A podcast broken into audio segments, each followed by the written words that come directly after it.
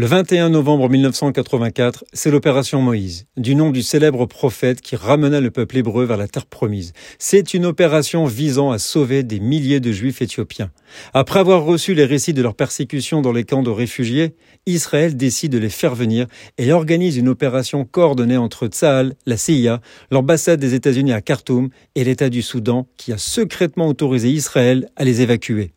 Des milliers de bêta Israël, non des juifs éthiopiens, avaient fui à pied leur pays pour rejoindre des camps de réfugiés au Soudan. Voyage de deux semaines à un mois.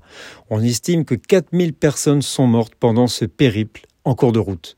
Aussitôt décidé, un véritable pont aérien se mit en place avec la Trans-European Airways, compagnie habituée des vols pour le pèlerinage à la Mecque, et donc son utilisation était une solution tout aussi logique que discrète pour cette opération et a permis le sauvetage de milliers de juifs éthiopiens. Durant sept semaines, pas moins de 30 vols affrétés tout spécialement transporteront quelques 8000 juifs éthiopiens vers Israël. L'opération Moïse prendra fin le 5 janvier 1985. De nombreux enfants sont morts dans les camps ou pendant le vol.